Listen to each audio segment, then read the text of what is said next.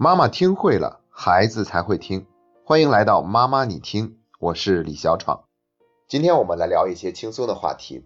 在评论区，我看到有家长留言说，连续听了好几期的节目，感觉特别的有收获、有力量，也很有感触。可是，一到实际生活中运用的时候，就还是控制不住自己，不知道应该怎么样才能做出调整。那我觉得他反映的这个情况啊，是非常真实的，而且代表了相当一部分家长的心声。而且他说的没什么错，因为我们这个节目本身的定位就不是为大家提供一个解决问题的终极方案，或者说一个秘密武器，它更像是一个引子，一个助推剂，来号召大家走上学以为己的成长之路。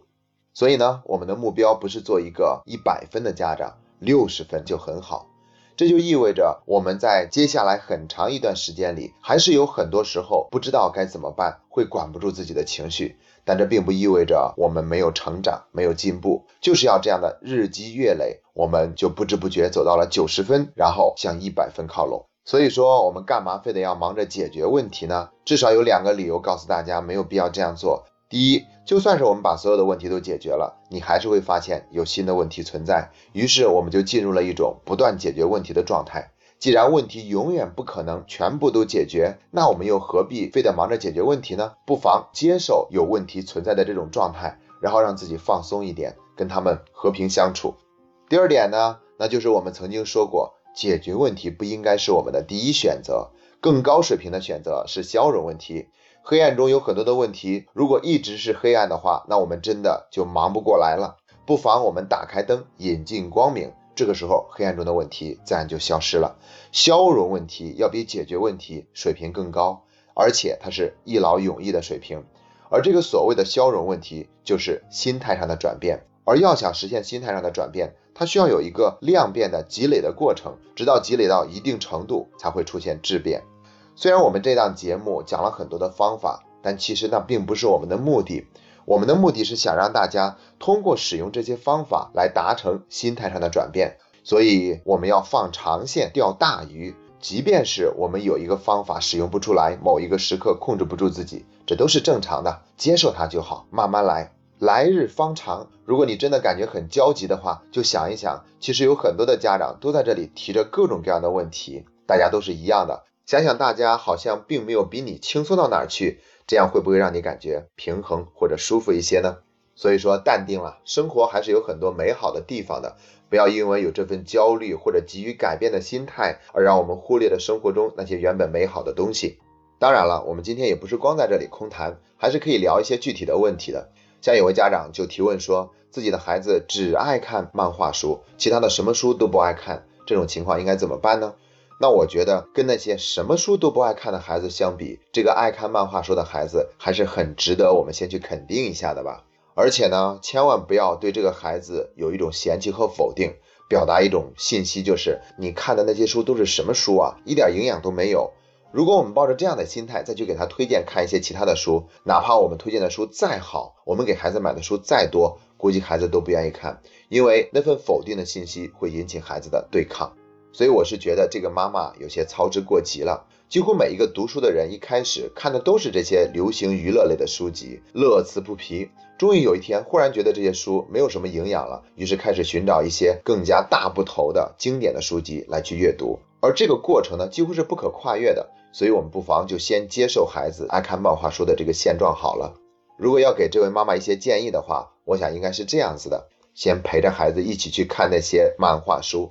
等到赢得了孩子更多的信任，我们再带着孩子一起去书店挑选他想看的书籍。我们还可以给孩子送一些书，但不要期望他一定会读。比如说送他十本书，他能够有一本喜欢读，这样就已经很不错了。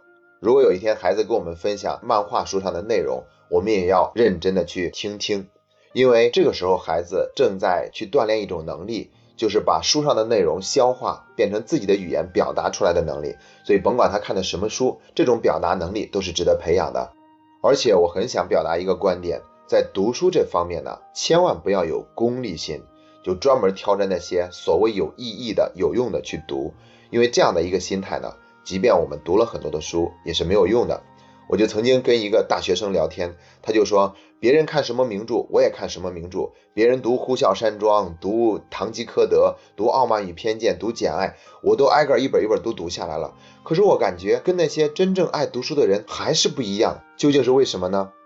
那就是因为他读书的目的太功利了，就想通过读这些书变成一个什么样的样子。而那些真正爱读书的人，他是不是为了什么而读书的？而是享受这个阅读的过程，他觉得读的过程中本身就有一种美感，看到优美的字句或者说是精彩的情节，他都会有一种特别享受的感觉。这样的话，他才能够真正从读书中吸收到营养，并且转化为自己的气质。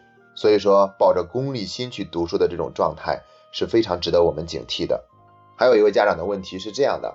他发现最近孩子喜欢上了看课外书，而且特别的着迷，占用了很多的时间，因此也耽误了写作业。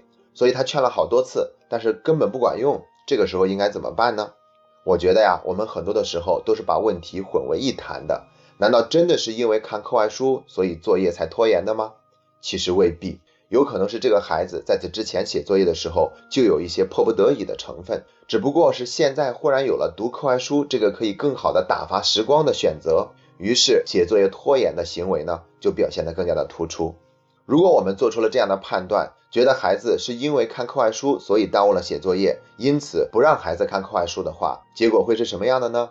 那就是围追堵截，可是防不胜防，孩子可能会在被窝里打着手电筒继续看课外书。而且啊，我们要相信孩子他自己也不愿意总是那么晚去完成作业的，所以过上一段时间，可能他自己都受不了，开始想办法去调整。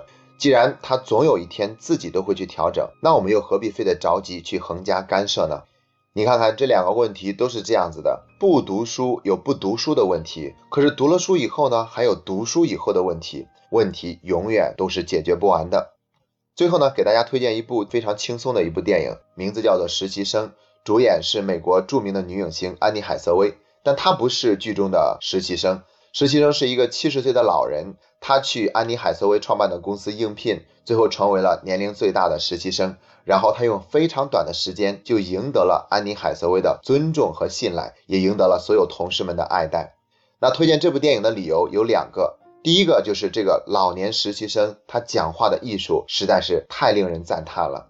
无论是什么样的场景，他跟别人沟通都会给别人带来一种如沐春风的感觉。那大家在观看这部影片的过程中呢，一定要留意他的沟通的方式，特别是出现争执、冲突和矛盾的情况之下，他又是怎么表达的。总之，我觉得他的那种沟通方式可以用“润物无声”这个词来形容。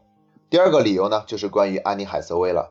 她用自己的努力创办了一家互联网公司，而且公司迅速的发展。但是他的手下给他提了一个建议，让他聘用职业的 CEO 来管理这个公司，理由是他事情太多了，而且管不过来。而且他们调侃说，在他们公司有两个时间，一个时间是标准时间，一个时间是安妮海瑟薇时间。意思是说，安妮海瑟薇因为事情太多，总是忙不过来，所以没有办法按照预定的时间去做事情。而且呢，由于工作上占用了太多的时间，安妮海瑟薇忽略了对家人的陪伴。可以说是工作和生活上的问题层出不穷，一片混乱。那最终他会做出一个怎样的抉择呢？我在这里就不做剧透了，还是请大家自己去看这部电影吧。那我只想在这个时候做一个小小的总结。我们现在流行一句话叫做“我想静静”，其实这句话另外的一个含义就是我想处在一种没有问题的状态里面待一会儿。而与静相对应的一个词呢是动。好像由各种各样的问题纷繁复杂的状态就是动的状态，可是我觉得无论是动还是静都不应该是我们真正追求的状态，因为还有一种状态等着我们呢，那就是定的状态。大学里面讲知止而后有定，佛教里面讲入定。如果我们能够有定的状态的话，那么无论动静我们都能应对自如。而如果我们内心不是定的话，即便我们静在那里，也是一个暂时的逃避。也许一个人很忙是一个客观事实，但是有的人因为很忙就变得很乱，所以叫做忙乱。而有的人呢，虽然有各种各样的问题存在在那里，但是他却可以处变不惊、临危不乱，就是因为他的内心是定的。真正能定的人，他一定不害怕问题，更不会有急于解决所有问题的企图心。也只有这样的人才能够收获内心的那份安宁和快乐。今天的分享就到这里，这是妈妈你听陪你走过的第九十七天。